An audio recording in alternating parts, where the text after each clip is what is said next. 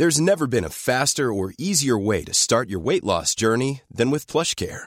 PlushCare accepts most insurance plans and gives you online access to board-certified physicians who can prescribe FDA-approved weight loss medications like Wigovi and Zepbound for those who qualify. Take charge of your health and speak with a board-certified physician about a weight loss plan that's right for you. Get started today at plushcare.com slash weight loss. That's plushcare.com slash weight loss.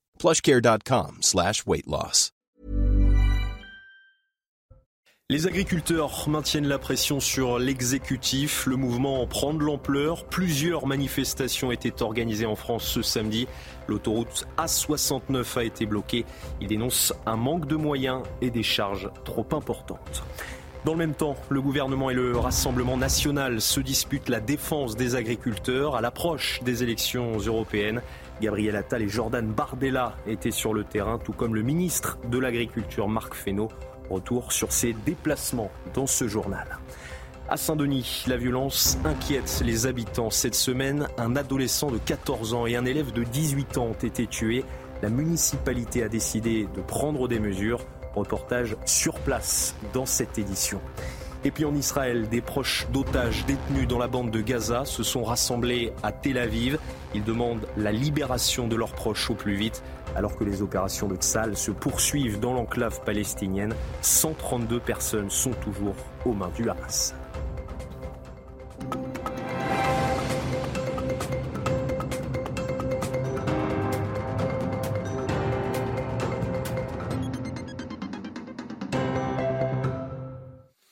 Bonsoir à tous et très heureux de vous retrouver sur CNews pour l'édition de la nuit. À la une de l'actualité, la colère des agriculteurs se poursuit. Ils dénoncent un manque de moyens et des charges trop importantes. Plusieurs actions ont continué ce samedi, notamment sur l'autoroute A69. Elle a été bloquée dans les deux sens à hauteur de carbone. Jean-Luc Thomas et Hervé Grandchamp étaient sur place de la nuit, euh, les agriculteurs se succèdent sur le point de blocage tout proche euh, de Toulouse sur l'A64. Ce point est devenu un symbole de l'agriculture euh, en détresse. Et en fait les agriculteurs présents attendaient beaucoup de la réunion qui s'est déroulée ce samedi après-midi à Toulouse en préfecture. Et malheureusement nous ont-ils dit eh bien rien n'a abouti. Il y a eu très peu d'avancées et évidemment, quand euh, hier soir, eh bien, Jérôme Bail, le leader un petit peu de cette fronde agricole, a dit à l'ensemble des agriculteurs qui étaient là que c'était un échec, en tout cas pour le moment, même si le, dialogue a été euh, constructif, il nous disait que malheureusement, eh bien, il fallait continuer euh, le blocage. Et il nous a même dit à un moment donné qu'il fallait que certainement, eh bien, il y d'autres points de blocage un petit peu partout en France. Je vous propose d'écouter Jérôme Bail. Ça a été très constructif, dans une ambiance assez courtoise, honnête. Bien sûr, on n'a pas toujours été d'accord, mais euh, on a mis un plan de route en marche. Maintenant, à l'État, l'État avait besoin sûrement de conseils techniques, des gens du métier, comme je le dis. L'agriculture, c'est le seul métier qui s'apprend sur le terrain. Ça ne s'apprend pas sur les livres. Malheureusement, l'État, ils ont un peu trop de bureaucrates et pas assez de gens qui ont, mis des bottes et qui ont pris une fourche. Et pour discuter avec ces agriculteurs en colère, Marc Fesneau était sur le terrain aujourd'hui. Le ministre de l'Agriculture a rencontré un éleveur laitier dans le Cher. Il a également participé à une réunion de travail avec les organisations professionnelles agricoles. Elles attendent des actes du gouvernement. Gabriel Attal était lui dans le Rhône ce samedi. Le Premier ministre a participé à un débat avec environ 150 habitants et des édiles du département à Saint-Laurent-d'Agny. Face à la colère des agriculteurs, il a promis de leur faciliter la vie dans les prochains mois. On l'écoute. Nos agriculteurs puissent vivre de leur travail. Parce qu'à un moment, c'est eux qui, font, euh, qui nourrissent le pays. Hein. sans eux, euh, on l'a vu pendant le Covid, hein. mais si on ferme toutes les frontières, on est bien content d'avoir notre agriculture qui est là pour nous permettre de tenir. Il faut qu'ils puissent vivre de leur travail ne faut pas leur complexifier la vie avec toutes ces normes, etc. Les membres du gouvernement n'étaient pas les seuls sur le terrain ce samedi. Le président du Rassemblement national, Jordan Bardella, était également en déplacement en Gironde à la rencontre d'agriculteurs en colère. Devant la presse, il a vivement critiqué la politique agricole du gouvernement et de l'Europe. Euh, le monde agricole, lui, est important pour la France euh, et on n'entend pas le laisser mourir euh, dans l'indifférence généralisée. Je pense qu'il y a un mouvement de colère qui est en train de se lever aujourd'hui partout en Europe. Et le point commun de ce mouvement de colère, c'est l'Union européenne et l'Europe de Macron, qui veut la mort de notre agriculture, qui ne cesse de la mettre en concurrence avec des produits agricoles qui viennent du bout du monde, qui ne respectent aucune des normes euh, toujours plus dure et toujours plus lourde qu'on impose aux agriculteurs français. À l'approche des élections euh, européennes, le Rassemblement national et le gouvernement se livrent donc un duel à distance en multipliant les déplacements sur le terrain. Tous les détails avec Florian Tardif, journaliste politique pour CNews. Écoutez, oui, nous avons assisté à un duel à distance entre Gabriel Attal, le Premier ministre, et Jordan Bardella, le président du Rassemblement national, qui sait qu'il a un coup à jouer avec cette colère des agriculteurs pour tenter d'illustrer cette déconnexion entre ceux qui décident, les technocrates, et ceux qui font les agriculteurs, a un coup à jouer dans le cadre des élections européennes, puisque c'est bien de cela qu'il s'agit. L'une des raisons euh, de cette colère qui monte est justement l'addition euh, de ces normes européennes qui asphyxient peu à peu les agriculteurs. Jordan Bardella euh, compte bien en tirer quelques bénéfices en montrant qu'il est donc du côté euh, de ceux qui font, à l'opposé de Gabriel Attal, qui est du côté de ceux qui décident aujourd'hui. Et ça, l'exécutif l'a bien compris. C'est pour cela euh, qu'il tente de montrer qu'il n'est pas déconnecté en se rendant euh, sur le terrain. C'est ce qu'a fait aujourd'hui Gabriel Attal en se montrant à l'écoute et en tentant, tentant d'apporter des réponses. Est-ce que cela sera suffisant? Impossible à dire pour l'heure. Mais en tout cas, vous l'avez compris, la bataille des européennes a d'ores et déjà débuté. Le maire de Marc-en-Barœul dépose plainte contre X après des actes malveillants commis sur sa voiture. Les câbles contrôlant le système d'anti-blocage des roues de son véhicule ont été sectionnés au début du mois. Le ministre de l'Intérieur, Gérald Darmanin, a apporté son soutien au maire LR Bernard Gérard sur les réseaux sociaux. L'auteur devra rendre des comptes devant la justice, a-t-il déclaré. Un élève de 18 ans a succombé de ses blessures ce samedi. Il avait été grièvement blessé mercredi matin dans une expédition punitive près de son lycée de Saint-Denis. L'agression avait eu lieu seulement quelques heures avant la mort d'un adolescent de 14 ans dans la ville, poignardé à mort sur les quais du métro. Et pour rendre hommage justement à cet adolescent de 14 ans, un rassemblement à sa mémoire a été organisé ce samedi à Saint-Denis. Des proches et des élus locaux ont lancé un appel à l'apaisement. Et face à cette violence grandissante, la mairie a décidé de prendre des mesures. Les habitants, eux, sont inquiets. Mathieu Devez, Pierre-François Altermat et Marie-Liesse Chevalier. Depuis plusieurs jours, la commune de Saint-Denis connaît un contexte de vive tension, un climat pesant qui inquiète les riverains. Plus d'insécurité, plus de. Enfin, on voit tous les jours euh, des, bagarres, des violences, euh, des viols. Euh, enfin... Je suis très choquée et j'ai toujours peur. Par exemple, le soir, je prends des comptes, le soir, je sors pas. C'est pas normal, où est-ce qu'on voit comme ça? Où est-ce qu'on voit comme ça? Moi, je, je vois que ça, ça va aller mal. Face à cette escalade de violence, la municipalité a publié un communiqué et pris des mesures sécuritaires fortes. Les regroupements prolongés dans l'espace public sont désormais interdits jusqu'à lundi et des dizaines d'équipages de police sont mobilisés autour des établissements fréquentés par les jeunes. Un seul objectif pour la mairie, éviter les rixes interquartiers et endiguer ce phénomène de violence. Les policiers sur le terrain demandent, eux, plus de justice. Il y a des euh, sanctions qui soient fermes, euh, des sanctions qui soient exemplaires, pour plus qu'on ait envie de recommencer tout simplement et qu'il y ait ce sentiment d'impunité qui dure et qui perdure sur ce département depuis trop d'années. Le maire de Saint-Denis a également invité les parents à inciter leurs enfants et leurs adolescents à rester à leur domicile. C'est une année record pour les assassinats sur fond de trafic de stupéfiants. 49 morts et 113 blessés ont été recensés au total. Selon les familles de victimes, la situation s'empire. Elles dénoncent l'inaction de l'État. Pour CNews, Laure Para est allée à leur rencontre. Le récit est signé Célia Gruyère. Sur fond de trafic de drogue à Marseille, 49 morts et 113 blessés ont été recensés en 2023. 59 membres de familles de victimes reprochent aux autorités de ne pas assurer le droit à la sécurité et le droit à la vie.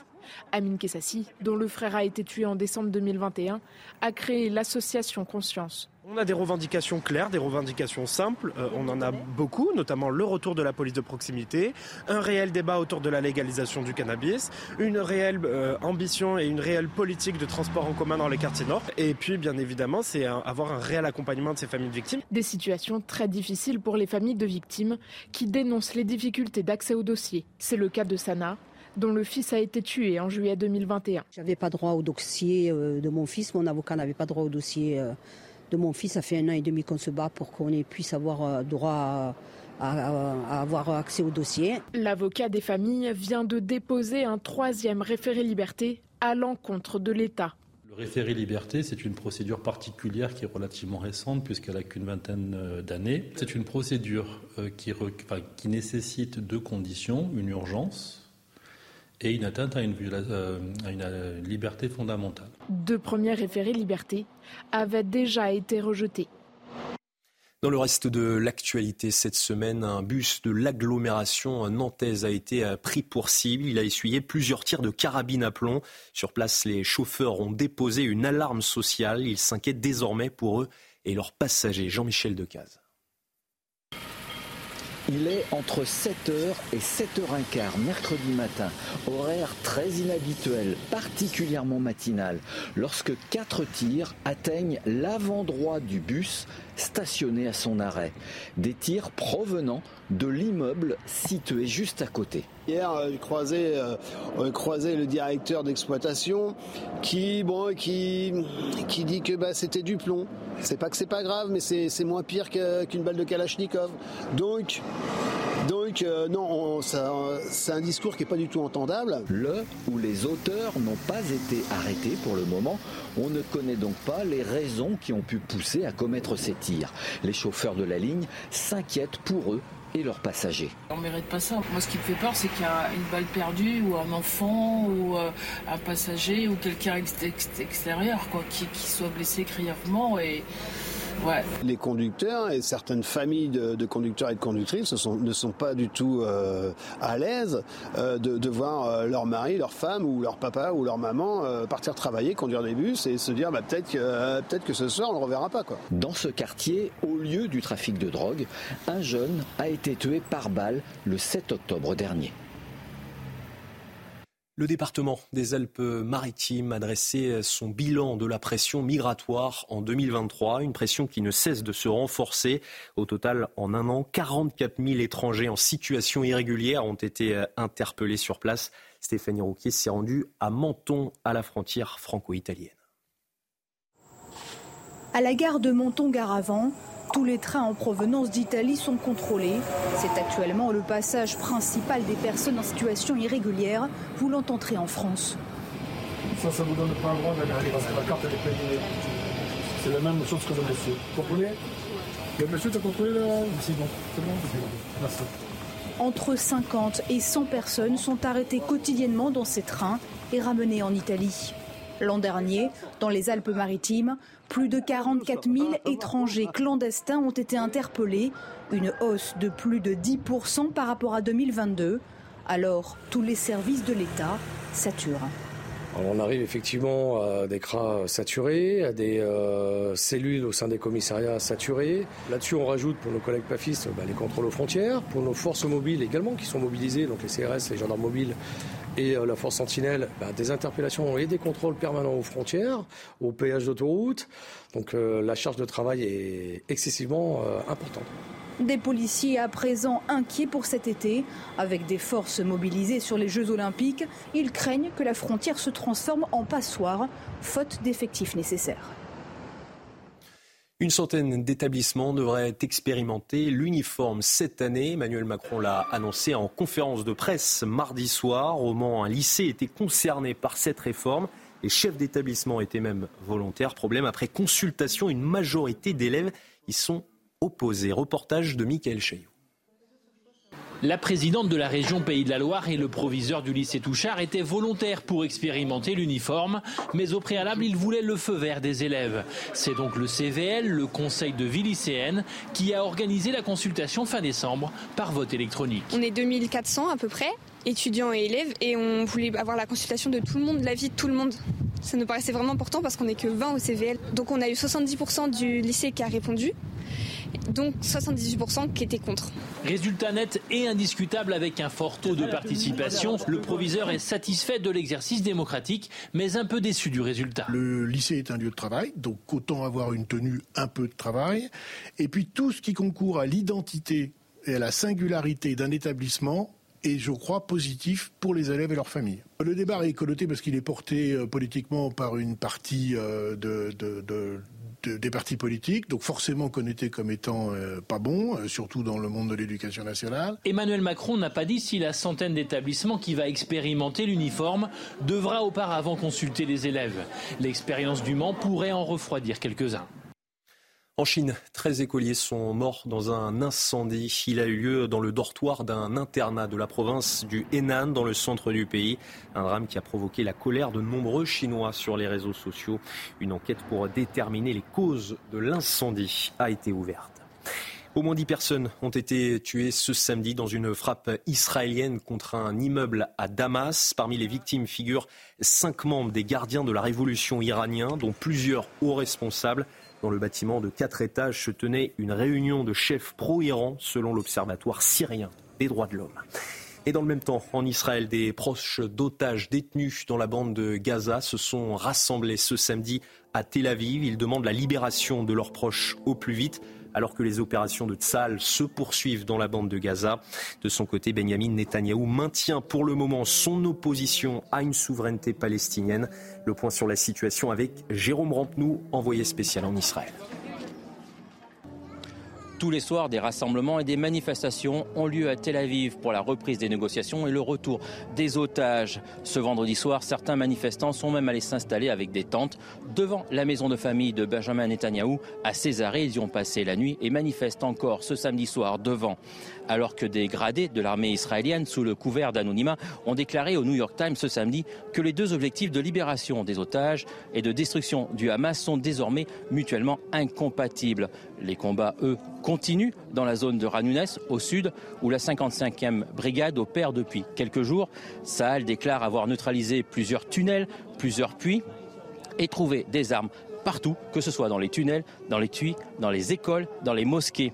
Ce samedi, un communiqué du bureau du Premier ministre a indiqué que lors de sa conversation avec Joe Biden, il avait confirmé qu'après l'élimination du Hamas, Israël doit maintenir le contrôle sécuritaire total de la bande pour s'assurer que Gaza ne représente plus jamais une menace pour Israël.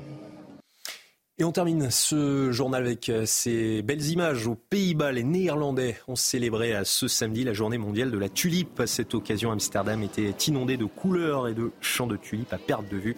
Un événement qui attire chaque année des milliers de visiteurs. Allez, dans un instant, le journal des. Et on démarre ce journal des sports avec la Coupe de France. C'est pas d'exploit pour euh, Orléans. Les pensionnaires de National s'inclinent 4 buts à 1 face au PSG. Kylian Mbappé a inscrit les deux premiers buts parisiens. Deux buts, puis deux passes décisives du capitaine des Bleus. D'abord pour Gonzalo Ramos, puis pour Seni Mayoulou, auteur de son premier but chez les pros. Dans les autres rencontres, la surprise est venue de Laval. Les pensionnaires de Ligue 2 se sont imposés 1-0 sur la pelouse de Nantes. Une autre image à présent, bien plus grave et qui nous vient d'Italie, celle de Mike Maignan quittant la pelouse. Peu avant la demi-heure de jeu, le gardien de l'équipe de France a signalé à l'arbitre être la cible de cris racistes, des cris qui ont repris dix minutes plus tard. L'ancien Lillois a alors pris le chemin des vestiaires, suivi par ses coéquipiers et leurs adversaires. La rencontre a repris quelques minutes plus tard.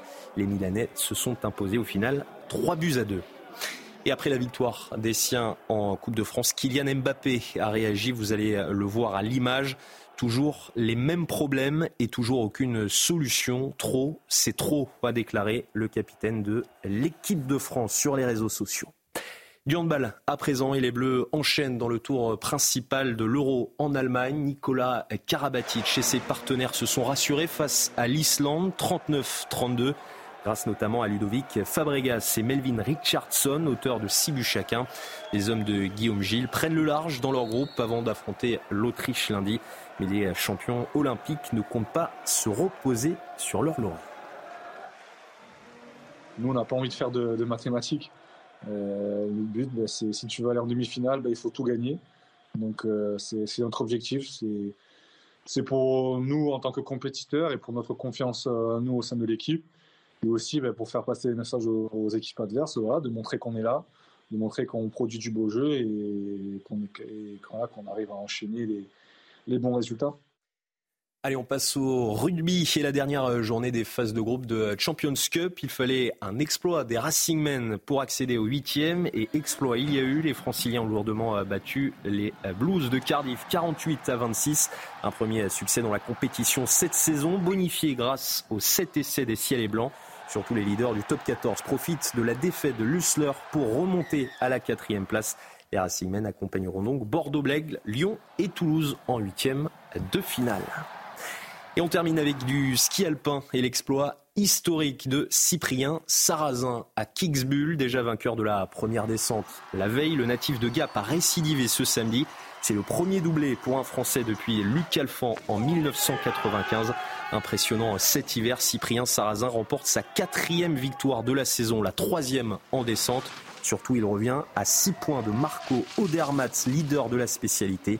Cyprien Sarrazin est revenu sur sa descente. On Aujourd'hui, on peut dire qu'elle n'est pas loin d'être parfaite. ça n'existe pas, le run parfait n'existe pas. Mais euh, j'ai tout mis, j'ai tout mis bout à bout. Je me suis très très bien senti dès le départ jusqu'à la ligne d'arrivée. Et, ça, je crois que c'est, le, meilleur, feeling. Je suis arrivé sur cette saison sans objectif, juste euh, qui est comme, comme j'aime qui est, et je vais continuer comme ça. Par contre, euh, ce que je dis, c'est bah ouais, pas de limite. Je me mets pas de limite, donc on verra, on verra ce que ça dit. C'est la fin de ce journal, mais restez bien avec nous dans un instant. Une nouvelle édition. Nous reviendrons euh, notamment sur la colère des agriculteurs.